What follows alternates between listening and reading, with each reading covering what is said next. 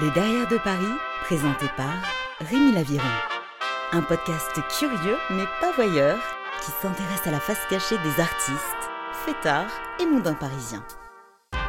Mon invité Bertrand Beyern est nécrosophe ou historien des cimetières. Un métier, une passion bien particulière et donc, pour m'en parler, rendez-vous au Père Lachaise. Bienvenue dans le Derrière de Paris.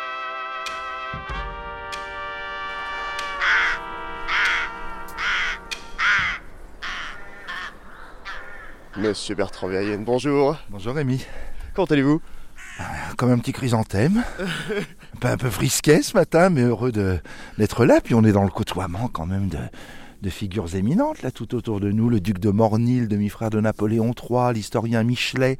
Derrière nous Frédéric Béra qui a écrit J'irai revoir ma Normandie. Ah oui. Et Balzac et Nerval et tous les autres. Oui, c'est vrai qu'alors, on se rencontre dans un lieu un peu particulier, au cimetière du Père Lachaise. Euh, je vous avoue que c'est ma première interview dans un cimetière. Alors, je plante de suite le décor. Vous l'avez déjà fait un petit peu avant moi parce que on est dans un lieu raccord avec votre métier. Vous êtes nécrosophe, un mot qui n'est pas dans le dictionnaire, un mot que vous avez inventé. Mais alors, comment vous définissez ce mot? Moi, je suis un arpenteur, je suis un promeneur, je vais, je, je vais dans les cimetières parce que je suis persuadé qu'on a mille choses à y apprendre, Ouais. à y découvrir, à y éprouver. Euh, un cimetière, c'est un, c'est un point final pour le mort. Lui n'en ressortira plus. Ouais. Mais pour nous qui sommes à la verticale, Ouais. on, a, on, a, on a énormément de questions à se poser. Certaines vont rester sans réponse. On se dit, mais qui est enterré sous cette dalle moussue et, et anonyme ou Pourquoi un tel monument? Et, et finalement, ça, oui, c'est un point de départ. Ça élargit un peu la vie, quoi. Ça repousse l'horizon, parce que notre vie, on ne sait pas si elle sera longue. Ouais. Mais qu'elle soit large, Ouais. ça, ça compte, quoi. Et ça dépend de nous, quoi. Ouais. Et je crois que c'est les endroits où je m'ennuie le moins, quoi. Ah, c'est vrai? Ouais. Ah. Je m'ennuie très vite, moi. J'ai besoin que les choses aillent, euh, aillent vite. Je parle de, manière cérébrale. Et, et le cimetière, c'est un grand dictionnaire en désordre. Ouais. C'est le petit Larousse dont on a arraché les pages, tout a été mélangé. Il faut essayer de reconstituer ça. C'est un puzzle jamais fini. Ça nous parle de nous. C'est un miroir. C'est oui, c'est un miracle, quoi. Ça fait combien de temps que vous vous baladez dans les cimetières I- Ici, ça fait 50 ans D'accord. aujourd'hui. Oh, Alors, c'est c'est- c'est- un c'est- bel anniversaire. C'est- C'est c'est vous dire hein, les, les- les- les bougies, mais j'allais déjà dans d'autres cimetières avant. Ouais. C'est vous dire si la névrose, la névrose vient de loin. quoi. Alors, on parle d'une névrose ou d'une passion des cimetières? Non, mais c'est le regard extérieur qu'on pose sur moi. On, on me voit toujours comme quelqu'un d'extrêmement troublant et dérangé, alors que je suis persuadé que c'est un facteur d'équilibre d'aller dans les d'a- d'aller dans les cimetières, parce qu'on on peut supprimer tous les cimetières du monde. Mm. Si on est effrayé par eux, Mm. on n'aura pas vaincu la mort pour autant. La mort sera toujours là. Donc, une fois qu'on a compris, et ça je, je pense que je l'avais saisi inconsciemment tout gamin, que le cimetière n'est pas la cause de la mort. Ce qui cause la mort, c'est les guerres, les maladies, les accidents. C'est contre ça qu'il faut se prémunir. Ouais. Et une fois que le pire est arrivé, ben, le cimetière, c'est la conséquence de la mort, c'est peut-être la façon la plus douce de ne pas oublier, de, de consacrer des lieux aux gens qu'on a aimés, de leur dédier des monuments, des inscriptions, des épitaphes. C'est oui, c'est réconfortant. C'est plus du coup un lieu pour vous lié au vivant qu'à la mort. Moi, je suis absolument persuadé que le maître mot d'un cimetière n'est pas la mort. La mort, moi, je la ressens dans les hôpitaux, en passant devant les plaques de médecins, devant les pharmacies, euh, les feux rouges. On, on attend que ce soit le- notre tour pour traverser. Euh, ici, le, le maître mot, c'est le souvenir. C'est la mémoire. Alors, évidemment, le, le souvenir est très triste au moment du deuil. On est totalement désemparé. Mais ici, on est dans un cimetière bicentenaire. Donc, la mort est vénérable. Les très très vieux monuments ne nous font pas éprouver du chagrin. Quand vous passez devant la tombe de Chopin, si vous êtes sensible à sa musique, le sentiment qui vous anime est celui de la gratitude, de la reconnaissance.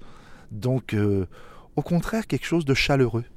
Alors, qu'est-ce que vous répondez euh, aux gens qui trouvent les cimetières morbides? Qu'ils sont incultes. Ok. Parce que morbide, ça vient du latin morbus, c'est la maladie. On n'est plus malade au cimetière. Ouais. Un hôpital, par définition, est morbide. Donc, euh, je- serais inquiet sur mon activité si des gens m'ayant accompagné dans les visites que j'organise ou ayant lu mes livres me disaient vous êtes quand même un peu dérangé. Mm.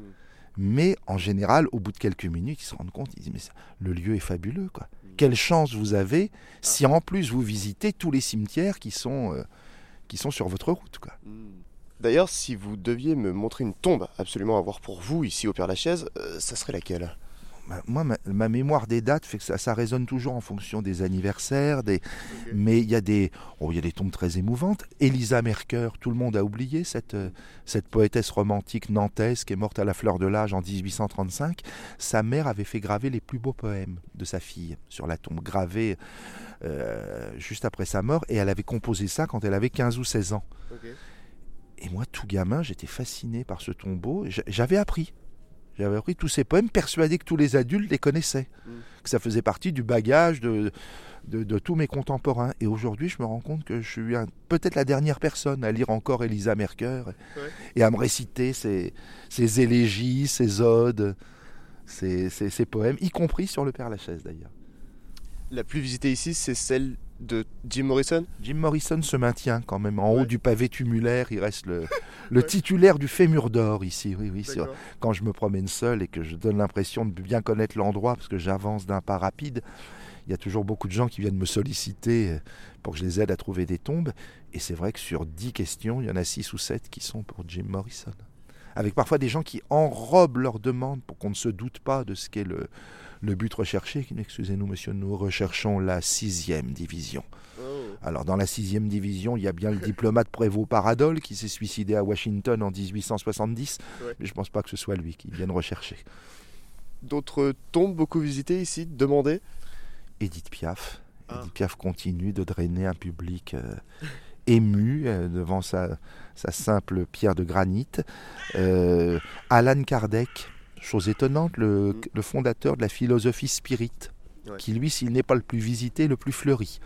Assurément Chopin naturellement, Balzac, Proust, euh, Proust pour les gens les plus raffinés, Balzac qui draine les Polonais et, les, les- et tous les amateurs de littérature, Delacroix juste derrière nous, très hautain jusque dans la mort, un petit peu moins visité, Euh, Alain Bachung, Oh. Bachung extrêmement bien placé, Alors évidemment, public très francophone, Mm. mais encore aujourd'hui, 13 ans après, le chagrin est toujours, euh, toujours Ah. présent. ouais. Pourquoi dans ce cimetière, euh, vous m'avez fait une liste de noms de célébrités, pourquoi c'est dans ce cimetière qu'il y a autant de célébrités? Alors, il s'est trouvé que au XIXe siècle, le, le- le Père Lachaise a été le premier grand cimetière ainsi conçu. D'ailleurs, bien des villes en Europe et même au-delà en Amérique, je pense à la Nouvelle-Orléans, la Havane, à Ouais. Cuba, la Recoleta à Buenos Aires, ont des cimetières qui se sont inspirés du, du Père Lachaise. C'était totalement nouveau d'avoir une sorte de cimetière idéal à l'écart de la ville, donc à la campagne, à l'est de Paris, pour que les vents d'ouest, en cas de d'émanation, protègent les Parisiens et renvoient les cochonneries vers la, vers la Seine-et-Marne. Et à l'époque, euh, Paris était quand même le phare culturel du monde. Beaucoup d'artistes étrangers venaient y vivre. Et c'est un temps où on était enterré là où on mourait. On ne déplaçait pas les corps. Donc c'est le cimetière le plus cosmopolite du monde. Pour ce qui est des célébrités, je veux dire par là que le touriste, quel que soit son pays d'origine, ou s'il est français, sa région d'origine, est assuré de retrouver des gens qu'il connaît déjà, dont il a entendu le, le nom, dont il connaît le nom parce que c'est euh, c'est une rue dans sa ville, c'est une... Vous voyez, vous me dites venir de Lyon, Ouais. on pourrait faire une promenade de 4 heures uniquement sur les iconets célèbres enterrés au Père Lachaise. Voilà. Donc il y a sur ces 44 hectares, ça n'est pas immense, hein, je connais des cimetières qui sont bien plus vastes Ouais. que le, le Père Lachaise, mais il y a une densité qui est exceptionnelle. Ensuite, des phénomènes comme le- les romans de Balzac. Balzac enterrait ses héros au Père Lachaise et suscitait chez ses lecteurs parisiens ben, un désir de curiosité. On venait le dimanche en famille faire le pèlerinage aux grands hommes et, et voir ce décor qui avait été décrit dans la comédie humaine. Zola également a, a évoqué le Père Lachaise dans l'Assommoir, il y a de, de- de- de- de belles pages. Et donc en- ensuite c'est devenu un mythe. Quoi. Vous avez une épitaphe euh, qui vous a le plus touché les, les- les épitaphes, le spectre des émotions que j'éprouve devant les épitaphes est très très large. Alors il y, en... Il y en a qui me touchent même au-delà du Père Lachaise. Il y en a une qui est très troublante. Elle est sur- au cimetière de Rouen, sur la tombe de Marcel Duchamp, le surréaliste. D'ailleurs, c'est toujours les autres qui meurent. Mine de rien, ça vous mène loin. Ouais. Euh, J'en ai trouvé des belles là, ces, derniers, ces dernières années sur la tombe d'un couple. Passez vite, vous faites de l'ombre. Et dans le même genre, mais beaucoup plus tendre, euh, passez quand vous voulez. Moi, je bouge pas. C'est mignon. C'est mignon, ça. C'est le, euh, une aussi. Alors là, là, ça, ça suscite la réflexion. Ne restez pas ici. Nous ne sommes plus du même monde. Hmm.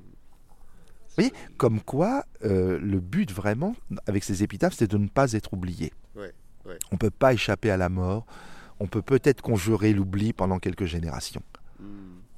Je me disais, est-ce que vous croyez aux fantômes, vous? Euh, Par définition, un fantôme, c'est l'apparition surnaturelle d'une personne morte. Est-ce qu'il vous est déjà arrivé de, de voir quelque chose que vous ne pourriez expliquer?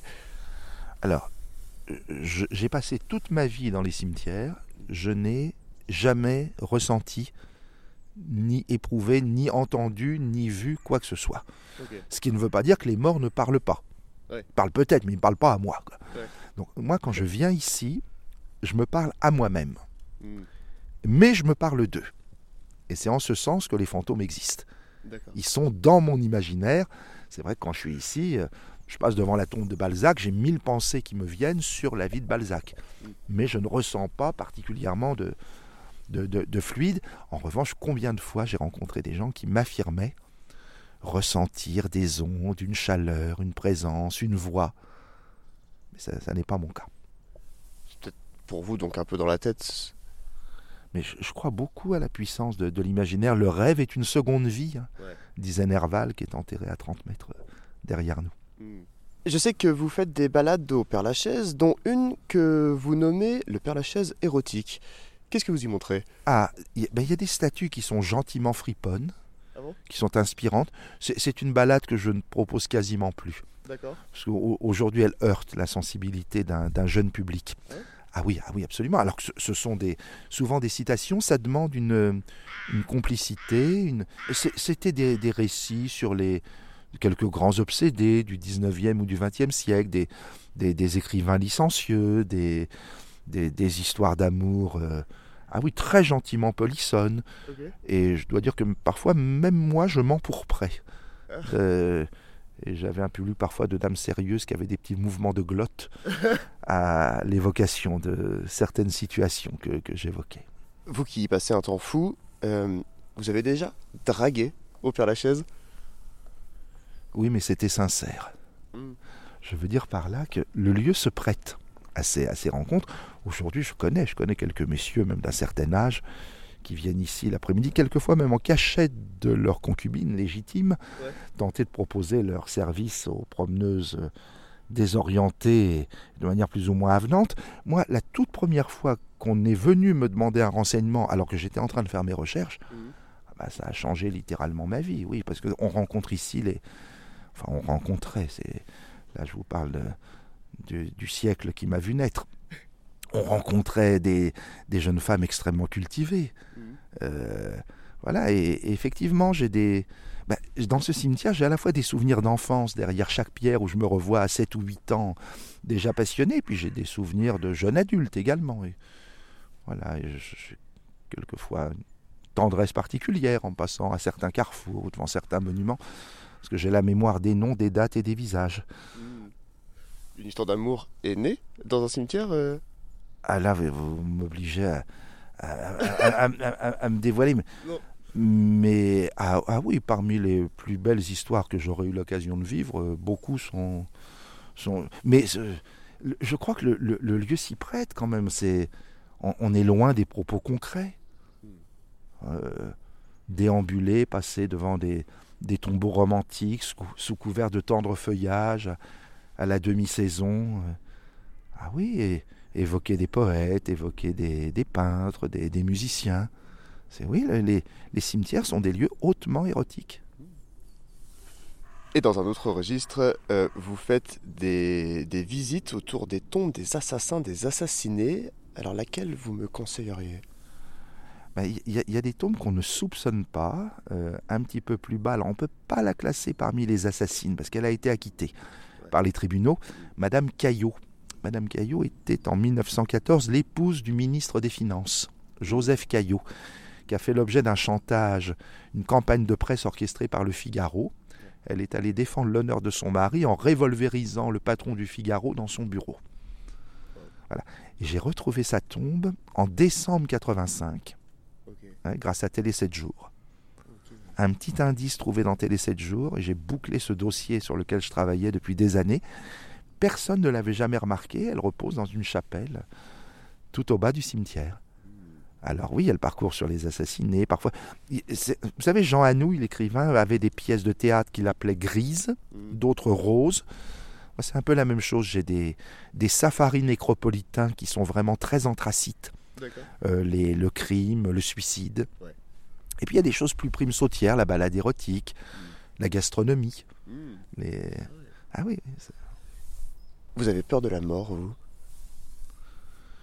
Ben, La grande question, c'est parfois de se, demander est-ce qu'il y a une vie avant la mort?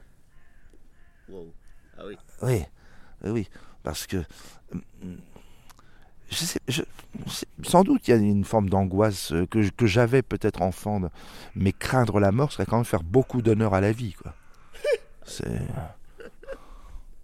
On va finir cette interview, Bertrand Bayenne, par un rapide question-réponse, euh, si vous êtes d'accord. Hein. Ah mais très volontiers, mais je ne sollicite jamais rien. C'est un principe dans ma vie. C'est de, de, le, le, Père Lachaise m'a amené à des choses tellement différentes. Mm. Moi, je me suis posé étant enfant, et ensuite sont venues à moi des personnes avec des, intérêts qui étaient tellement variés que moi, je, m'amuse de, de, tout ça. C'est toujours une surprise. J'ai l'impression de, vous savez, comme un enfant qui défait son, son cadeau et son bol duc. Voilà, donc allons-y pour vos questions, oui. Si vous étiez un quartier de Paris, sans originalité le, 20e arrondissement. En étant plus original, j'aime beaucoup la Nouvelle Athènes dans le 9e arrondissement. Il faut dire, faut dire que la, la Nouvelle Athènes a été occupée jadis dans les années romantiques par beaucoup de grands personnages qui ont désormais ici leur résidence secondaire ou, tertiaire. Si vous étiez un alcool, un cocktail Une eau de vie. Très bien. Si vous deviez revivre une soirée de votre vie, ça serait laquelle? Le soir où j'ai découvert Salamanque, en Espagne. Et une soirée que vous n'aimeriez surtout pas revivre Un accident. Votre drogue favorite La répétition. Je, crois beaucoup à la relecture. Je relis les livres, je réécoute les, chansons, je refais les mêmes voyages, je redis parfois les mêmes choses également. Il y a une manière de creuser un sillon de, cette façon-là. Sinon, non, aucun, aucun produit euh, d'aucun ordre. Une musique que vous adorez ah, les, les, musiques qui me plongent dans la mélancolie, dans la nostalgie. Euh, moi, je suis un fou de chansons françaises, donc je. Euh, Jean Guidoni, quand il chantait Pierre Philippe, ça c'était quand même quelque chose. On était à une belle altitude. Certaines musiques de William Scheller, également sont très. Arvo Part, le compositeur estonien, ça aussi, c'est. Euh, ah oui, je suis beaucoup plus du côté de la brume et de la mélancolie que, et que, de la poussière et du soleil, oui. Je me rends compte en, en vous répondant, oui. Et alors, une musique que vous détestez? Non, parce que ce que je déteste ne peut pas être qualifié de musical. Ah Donc, euh, Un monument que vous adorez et pourquoi? je vais, je vais, revenir à une autre de mes obsessions, mais la statue de Fray Luis de León devant l'université de Salamanque. Voilà, où il semble bénir les étudiants. Et je vais quelquefois recevoir son absolution. Et enfin, votre définition du bonheur L'ataraxie, ah. l'absence de trouble. Merci beaucoup, Bertrand Bayen. Alors, c'est que vous allez me faire euh, aimer les cimetières, hein, vous voyez euh, D'ailleurs, c'est quoi le thème de votre prochaine visite? Alors, la, prochaine fois, je vais peut-être reprendre une balade sur la Normandie. J'ai aussi un nouveau parcours sur les inventeurs, les créateurs. Euh, la chanson française au cimetière Montparnasse, parce que parfois je m'émancipe. Hein. Je vais au-delà au du Père Lachaise, et puis sans arrêt de nouveaux thèmes. Là, il y aura des créations, j'espère, en 2023.